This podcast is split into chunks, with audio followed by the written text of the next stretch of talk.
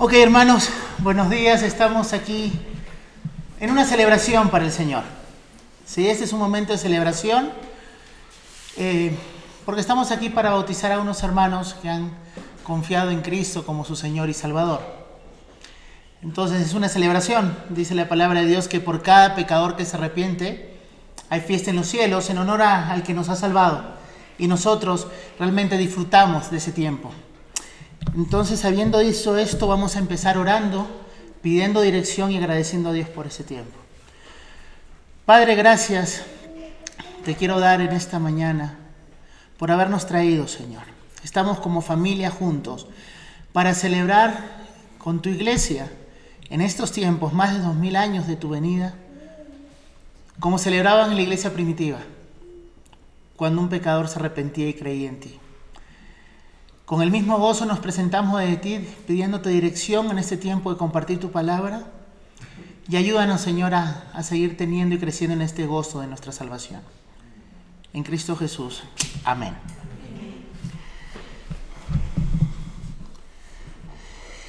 Entonces, vamos a ver hoy día un poco del contexto acerca de lo que está pasando en el texto que acabamos de escuchar acabamos de escuchar y recordemos algo. Este Felipe, este Felipe, ¿quién era? Era un evangelista, ¿sí? Que había sido escogido, ¿para qué? Para cuidar las mesas en la iglesia, para servir a los hermanos. Fue uno de los diáconos, junto con Esteban y otros, que fue escogido para servir a los demás. En un tiempo de la iglesia, cuando la iglesia crece, también crecen las necesidades. Pero también crecen los conflictos. Y eso es lo que estaba sucediendo. Ahora que vamos a ver que Felipe había sido encaminado a hacer una labor, como la de todos nosotros como creyentes, y es anunciar el Evangelio, las buenas nuevas, bautizarnos en el nombre del Padre, del Hijo y del Espíritu Santo y seguir el caminar con Cristo. Pero recordemos que Jesucristo había mandado a las personas a compartir el Evangelio a Jerusalén. ¿Recuerdan? Primero en Jerusalén, después en Judea, después en Samaria y después al resto del mundo. En ese tiempo la iglesia de Jerusalén, como les dije, estaba creciendo. Habían judíos y gentiles, los dos. Habían problemas ya entre ellos, diferentes culturas, por llamarlo de alguna manera. Diferentes pecados en cada cultura también seguramente. Pero una vez que estaba creciendo la iglesia ahí, viene una persecución. Una persecución que Dios permite. Y esto es claro, Dios permite esta persecución para poder sembrar su semilla. ¿sí? Y fueron dispersados. La Biblia cuando habla de dispersados, en un sentido habla como una semilla que es echada al terreno para que dé fruto. Y cada persona teniendo la palabra de Dios es como una semilla que va llegando a donde está. Y es que Dios prepara los terrenos. Tal vez muchos nos querían salir, tal vez muchos estaban cómodos en su lugar donde estaban predicando. Es más, habían muchos que se estaban salvando por medio de la predicación de estas personas, pero Dios manda persecución. Dios mandó persecución y lo que pasó es que fueron expatriados muchos para llegar a Judea y algunos otros llegaron a Samaria, como es el caso de Felipe el evangelista que llegó a Samaria. Y bueno, y en medio de esta situación, cuando la iglesia estaba creciendo y en Samaria, es el contexto del cual vamos a leer de nuevo lo que pasa aquí. Quiero ver el primer punto de la prédica, que es acerca de cómo es que Dios prepara el terreno, cómo es que Dios prepara la situación alrededor. Dice la palabra de Dios, un ángel del Señor habló a Felipe diciendo, levántate y ve hacia el sur por el camino que desciende a Jerusalén a Gaza, el cual es desierto. Entonces él se levantó y fue. Vemos que prepara Dios el escenario. Dios está preparando el escenario porque Dios es el que va a salvar. Dios es el que se levanta para salvar y usa de su Espíritu Santo y de personas dispuestas. Corazón dispuesto. ¿Quién era este Felipe? Lo expliqué. Era uno de los, de los diáconos, de los servidores de la iglesia primitiva. ¿Qué dice la palabra de Dios con respecto a los diáconos? ¿Qué tenían que tener? Tenían buen testimonio, llenos del Espíritu Santo, llenos de sabiduría. Entonces Felipe era así. ¿Sí? Era lleno del Espíritu Santo. ¿Qué significa? Que era movido por el Espíritu Santo y no por sus propios impulsos. Era alguien sumiso a su Señor. Porque si Dios es no solo nuestro Salvador, sino nuestro Señor, sino nuestro Señor, si nos dice que tenemos que hacer algo, lo vamos a hacer no simplemente porque lo dice, sino porque sabemos quién lo dice. Y amamos al que nos lo está diciendo. Y amamos a los perdidos también y por eso vamos. Entonces algo que cada discípulo no solo tiene claro, sino que anhela es el mandato de Jesucristo. Ir y hacer discípulos. Y hacer discípulos, bautizándolos en el nombre del Padre, del Hijo y del Espíritu Santo, y enseñándoles lo que Cristo nos ha enseñado a nosotros, para vivir piadosos y justamente en este mundo. Y es un mandato por amor para salvación. Es un mandato de amor para salvación a todo aquel que cree. ¿Sí? Y alguien lleno del Espíritu Santo, que es controlado, como acabo de decir, anhela solamente hacer la voluntad de su Padre. Alguien que realmente ama a Dios, ama su voluntad. El que me ama obedece mis mandamientos, dice su palabra. Entonces es un mandamiento por amor, de amor para salvación. Recordemos que Jesús cuando yo era niño dijo, es necesario que yo esté en los negocios de mi Padre. Sabemos cuáles fueron los negocios del Padre para con Jesús. ¿Nosotros estamos en los negocios de nuestro Padre? ¿Amamos su voluntad o no la amamos? Es esta sensibilidad al Espíritu Santo y hacer la voluntad de Dios que es lo que mueve a Felipe a ir donde el ángel le dijo que vaya a un camino. No te voy a decir dónde, más o menos te voy a dar la pista y vas a ir. Y Felipe dijo, déjame pensarlo. Déjame orar. Voy a, voy a decirle a otras personas, voy a ver si es que las otras personas dicen lo mismo que yo. Él fue. Se levantó y fue. Porque escuchaba claramente el Espíritu Santo. Escuchaba claramente la voz de Dios, el sentir de Dios por los perdidos y no hubo ninguna objeción como lamentablemente hay ahora para hacer lo que Dios nos pide hacer. ¿Saben por qué? Porque Felipe era alguien piadoso. Y es en la piedad que Dios trabaja en nosotros, es en la humildad que Dios trabaja en nosotros y es en la humildad que vamos a ser sensibles a la voz del Espíritu Santo. Porque Dios resiste al soberbio, pero le da gracia al humilde. Vemos que un ángel, ¿qué cosa es en las escrituras? Puede ser un ser angelical o celestial, mejor dicho, pero un ángel también puede ser una persona encargada de dar un mensaje de parte de Dios a otra persona. En este caso, aunque hay controversias, unos dicen que era un ser angelical, otros que una persona, finalmente era un enviado de Dios para hacer las cosas de Dios. Y Felipe se levantó y se fue. Ahora, imagínense a Felipe diciendo, pero aquí hay un avivamiento. Aquí están creciendo personas, están se están salvando personas. Hay personas que estaban muertas y ahora están vivas. ¿Cómo me vas a mandar al desierto? Porque ese camino que le decían era desierto. Antes había una ciudad edificada en ese todo trayecto, pero después de las guerras y muchas batallas se destruyó y era un desierto. Me estás mandando donde no hay nadie. ¿Y para qué?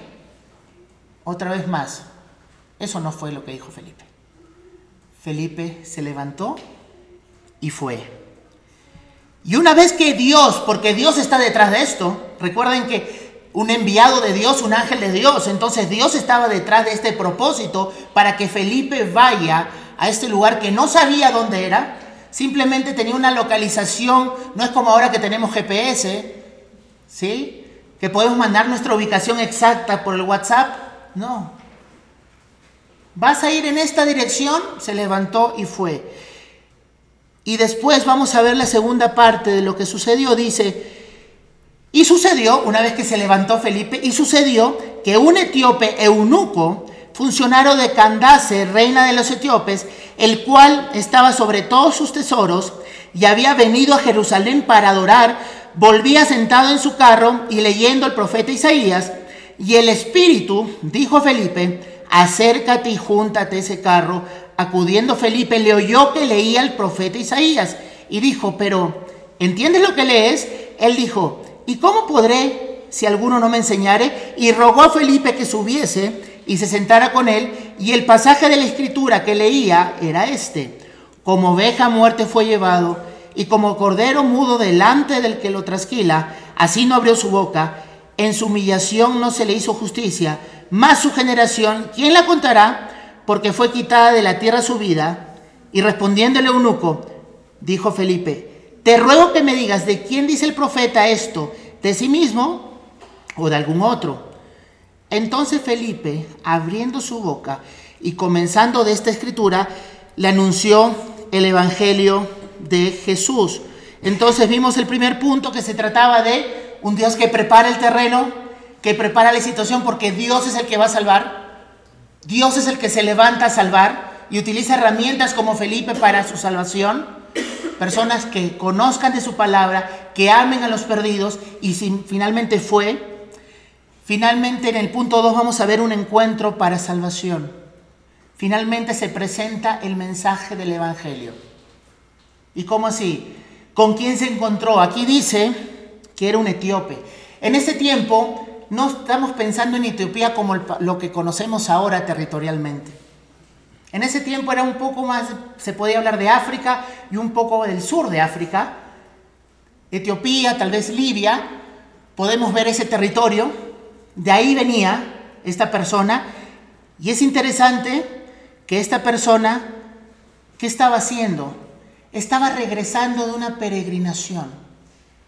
Dicen que esta persona trabajaba para la reina. En ese tiempo el rey egipcio era, era conocido como una deidad. Entonces, hacer trabajos de rey terrenal no era para él. Entonces se lo dejaba a la reina. ¿Sí? A la reina, aquí dice Candace, y dice que este eunuco, ¿y por qué era eunuco? Porque era una persona castrada para que no haya tentación de que pueda llegarse a las mujeres que están alrededor de la realeza. ¿Sí? Pero era una persona de importancia. ¿Por qué? Porque manejaba los tesoros de la reina. Y esta persona, no sabemos cuándo, no sabemos si mil antes Mil años antes, cuando la reina de Saba tuvo el encuentro con Salomón, no sabemos si la reina de Saba le mostró, vio algo en Salomón distinto y regresó hablando de un Dios distinto. Tal vez. Tal vez desde ahí se estaba preparando ante nosotros y el terreno. Pero esta persona, este etíope, este eunuco, lo que hizo es que estaba viajando, ¿saben cuántos kilómetros eran? 1500 kilómetros de ida y de vuelta. Ella estaba regresando. Él estaba yendo a adorar a Dios, dice la palabra. Estaba yendo. Ahora, normalmente en el templo no los dejaban entrar a los que eran eunucos. Pero aún así decidió hacer el viaje. De repente iba a alguna sinagoga a adorar. ¿Sí? Tal vez era un, un este, etíope prosélito que se había juntado al judaísmo pero sabía que no podía adorar en el templo, pero finalmente fue. Esto nos tiene que hacer pensar, ¿no? 1500 kilómetros de ida, 1500 kilómetros de vuelta. No habían carros, no habían aviones, no habían trenes. Y a veces nosotros nos quejamos por una corta distancia. Para adorar. Vino simplemente para adorar. Era un hombre de influencia este, este etíope, cercano a la reina. Hay algunos, hay algunos africanos que por si no sabíamos han sido importantes en la historia de la iglesia, como Agustín de ¿sí? Cipriano, grandes padres, digamos, de la iglesia que han sido de ella. y que seguramente recibieron en un tiempo este testimonio de esta persona, no lo sabemos, no lo podemos decir. Pero lo que yo quiero que veamos es que esta persona estaba con unos rollos. No está como la Biblia que la tengo acá, en un iPad o en un celular. Eran rollos grandísimos, que no todos tenían acceso, pero a esta persona realmente le importaba la palabra de Dios. Y esta persona estaba leyendo. No fue casualidad que esta persona esté leyendo Isaías, hermanos. No es casualidad. Un texto que normalmente los judíos no quieren saber nada, pero que muestran claramente aquel que pagó por nuestros pecados. Y finalmente, ¿qué es lo que hizo Felipe? Se acercó porque una vez más, el ángel le dijo, anda esta dirección, y cuando llegó más o menos cerca de donde estaba el etíope, el Espíritu de Dios le dijo, acércate. Y se acercó. No dijo, no, lo voy a interrumpir. No, de repente se molesta si me acerco. Es bueno hacer caso a Dios antes que a los hombres. Se acercó porque tenía un corazón dispuesto, que amaba hablar de la palabra de Dios. ¿Y qué es lo que hizo? Simplemente se acercó y le dijo, ¿entiendes lo que estás leyendo? ¿Algo más sencillo de eso puede haber? ¿Entiendes? No fue de una forma orgullosa como muchas veces nosotros lo podríamos hacer. Pues estás entendiendo. ¿En realidad entiendes lo que dijo? No, no fue esa actitud. Fue, entiendes con un corazón de ayudarlo. De ayudar al que, el que estaba leyendo, pero quería saber si estaba entendiendo la profundidad de lo que esas escrituras, esa parte de las escrituras, estaba diciendo. ¿Y qué es lo que estaba leyendo? Bueno, en Isaías podemos decir, despreciado y desechado entre los hombres, varón de dolores, experimentado en quebranto, y como que escondimos de él el rostro, fue menospreciado y no lo estimamos. Ciertamente llevó nuestras enfermedades, sufrió nuestros dolores y nosotros le tuvimos por azotado, por herido de Dios y abatido. Mas él herido fue por nuestras rebeliones, molido por nuestros pecados. El castigo de nuestra paz fue sobre él y por su llaga fuimos nosotros curados. Todos nosotros nos descarriamos como oveja, cada cual se apartó por su camino, mas Jehová cargó con, eh, con en él el pecado de todos nosotros. Angustiado él y afligido, no abrió su boca como cordero fue llevado al madero y como oveja delante de sus trasquiladores, enmudeció y no abrió su boca. Por cárcel y por juicio fue quitado, y su generación, ¿quién la contará? Porque fue cortado de la tierra de los vivientes, y por la rebelión de mi, de mi pueblo fue herido. ¿Sí? Entonces, vemos que lo que hace ahora Felipe es explicarle el Evangelio. Y dice la palabra de Dios, cuando el etíope comenzó a leer esa porción de Isaías, ¿sí? Lo que hizo Felipe fue, con esas palabras que estaba leyendo, le presentó todas las escrituras. Ahora, ¿tenían el Nuevo Testamento? No. Mostró a Cristo a través de todo el Antiguo Testamento. Y no sabemos cuánto duró esa conversación. No sabemos cuánto, pero lo que sí estoy seguro es que le mostró una pregunta que él se hacía, de quién estaba hablando ese pasaje. De quién, a quién se estaba refiriendo ese pasaje. Entonces finalmente tenemos que entender que hay un corazón dispuesto a enseñar la palabra de Dios. Cuando alguien está en necesidad, todos estamos en necesidad. No hay nadie que no tenga necesidad.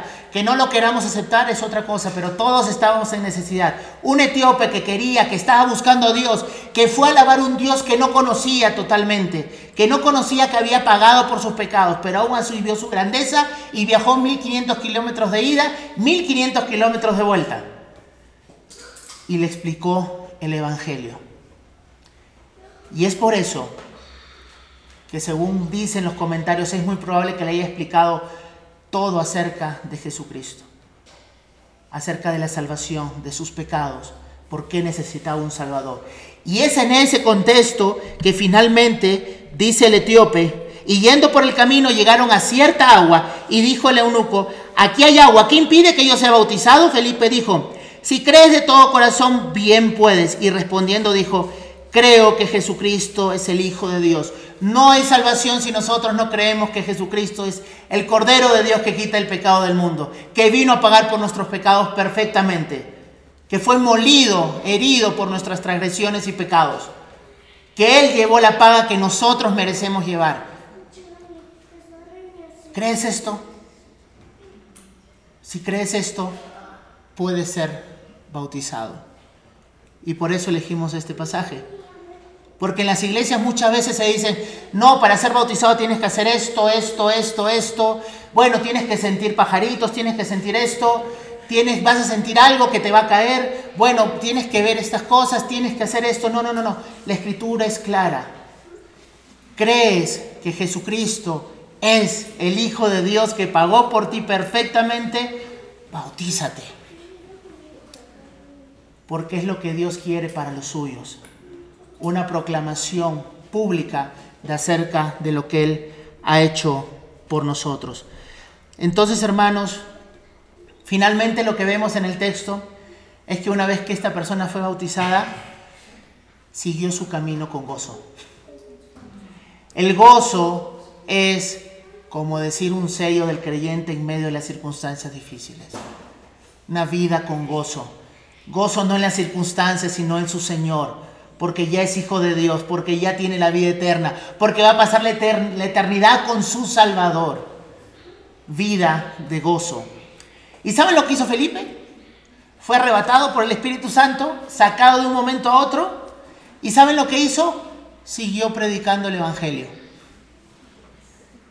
No paró. No paró por amor a Dios y por amor a los escogidos. Entonces, que esto sea un aliento y un ánimo para cada uno de nosotros. ¿Sí? Número uno, Dios es el que prepara el terreno. ¿Estás dispuesto a ir?